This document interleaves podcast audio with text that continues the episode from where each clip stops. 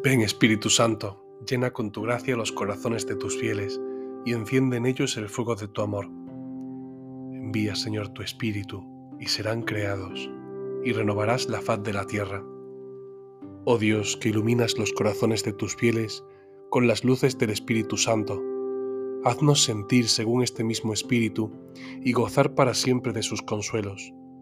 Te lo pedimos por Jesucristo nuestro Señor. Amén en el día de hoy, sábado ya de esta primera semana del tiempo ordinario, vamos a rezar con el Evangelio del día, del día de sábado, aunque probablemente cuando asistamos a misa escucharemos ya el Evangelio del domingo en esta tarde. Pero el Evangelio de hoy, de la mañana, es una preciosidad y, y nos hace acompañar a Jesús de una manera totalmente nueva si dejamos que el Señor realmente nos introduzca en este Evangelio. Dice así. En aquel tiempo Jesús salió de nuevo a la orilla del mar. Toda la gente acudía a él y les enseñaba. Al pasar vio a Leví, el de Alfeo, sentado al mostrador de los impuestos y le dice, Sígueme. Se levantó y lo siguió. Sucedió que mientras estaba él sentado a la mesa en casa de Leví, muchos publicanos y pecadores se sentaban con Jesús y sus discípulos, pues eran ya muchos los que lo seguían. Los escribas de los fariseos, al ver que comía con pecadores y publicanos, decían a sus discípulos, ¿Por qué come con publicanos y pecadores? Jesús lo oyó y les dijo, No necesitan médico los sanos, sino los enfermos no he venido a llamar a justos, sino a pecadores. Qué preciosidad de Evangelio el de hoy que nos cuenta San Marcos. Un Evangelio en el que realmente podemos descansar. Jesús ha venido a sentarse a mi mesa porque soy un pecador. Jesús ha venido a sanarme. Jesús ha venido a llamarme porque soy un pecador como Mateo. Comenta sobre este pasaje San Ambrosio, aquel obispo de Milán, en cuya predicación San Agustín descubrió la luz de la verdad, la luz del Evangelio.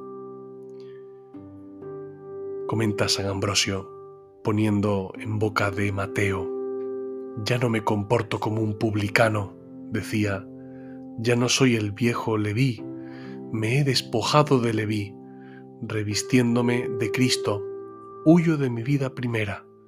Solo quiero seguirte a ti, Señor Jesús, que curas mis heridas. Qué preciosa palabra. Nosotros también hoy, después de esta oración, tenemos que decirle al Señor esto. Queremos salir de nuestra vida primera para ponernos en brazos de Cristo que ha venido a visitarnos en medio de nuestros pecados. El Evangelio de hoy nos ubica en Cafarnaúm. Seguimos en Cafarnaúm, donde tenía Jesús su base de operaciones en la casa de Pedro. Y en Cafarnaúm se encuentra este publicano, Mateo. El publicano era un hombre que era un pecador público. Lo explica así Benedicto XVI podemos hacer un par de reflexiones. La primera es que Jesús acoge en el grupo de sus íntimos a un hombre que según la concepción de Israel en aquel tiempo era considerado un pecador público.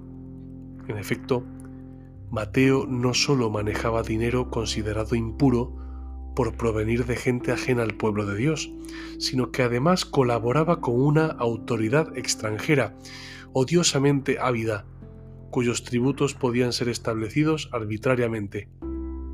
Por estos motivos, todos los evangelios hablan en más de una ocasión de publicanos y pecadores, de publicanos y prostitutas.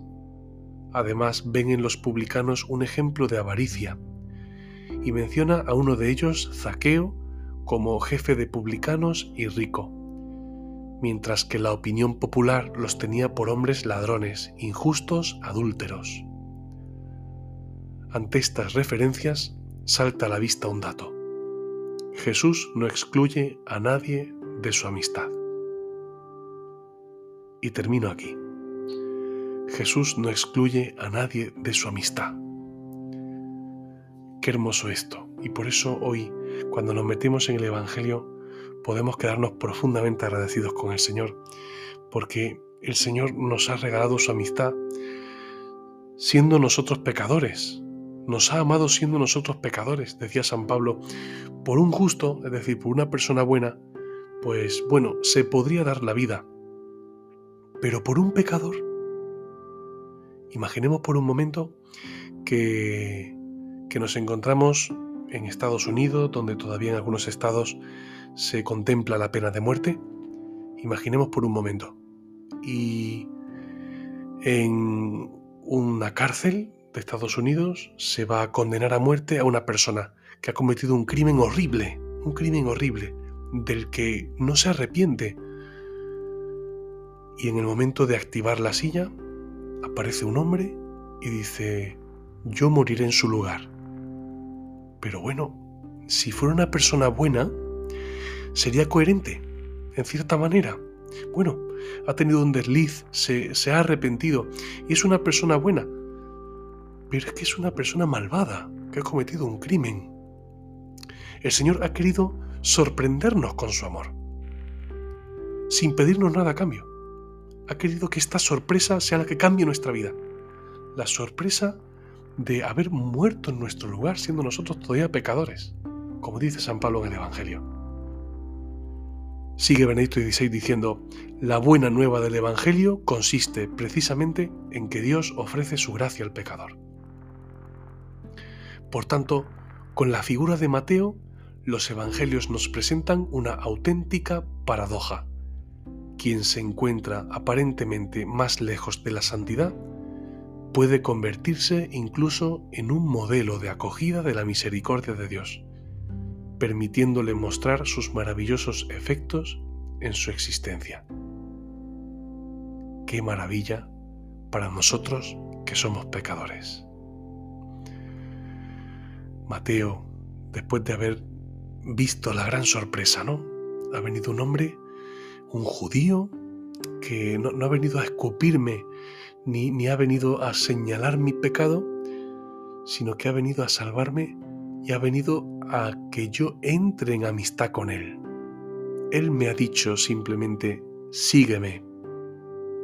Y esta palabra es la palabra que cambia la vida de Mateo. Porque en ese momento, dice el Evangelio, Él se levantó y lo siguió. En este día tenemos hoy que dejarnos sorprender por Cristo Jesús.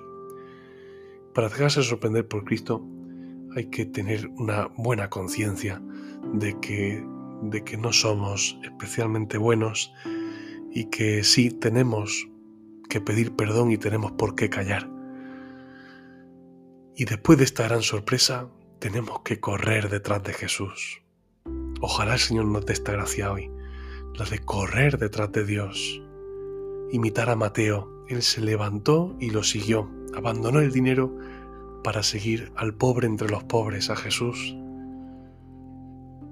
Él ha venido a sentarse a nuestra mesa, a comer con nosotros, no solamente aquí, en esta tierra, comer con nosotros el pan de la Eucaristía, sino que ha venido a llevarnos a la mesa del cielo. Él ha querido entrar en nuestra casa pecadora para poder prepararnos, para dejarnos entrar en su casa, en la casa de la santidad, en la casa de Dios, en la casa eterna del cielo. Pidamos hoy al Señor que sea misericordioso con nosotros, que nosotros humildemente nos sepamos pecadores y experimentemos realmente que el Señor nos llama, experimentemos esta gran sorpresa, la sorpresa de ser amados, cuando todo parece apuntar a lo contrario, y seamos valientes, corramos detrás de este que nos ha amado. No lo dejemos escapar, porque Él nos quiere introducir en una vida nueva, en la vida de la amistad con Él. Ven Espíritu Santo, te amamos. Ven Espíritu Santo, te necesitamos. Ven Espíritu Santo, te invocamos junto con María. Oh Señora mía, oh Madre mía, yo me entrego del todo a ti, y en prueba de mi filial afecto, te ofrezco en este día mis ojos, mis oídos, mi lengua y mi corazón, en una palabra todo mi ser, ya que soy todo tuyo, oh Madre de bondad, guardadme y defendedme como cosa y posesión vuestra. Amén.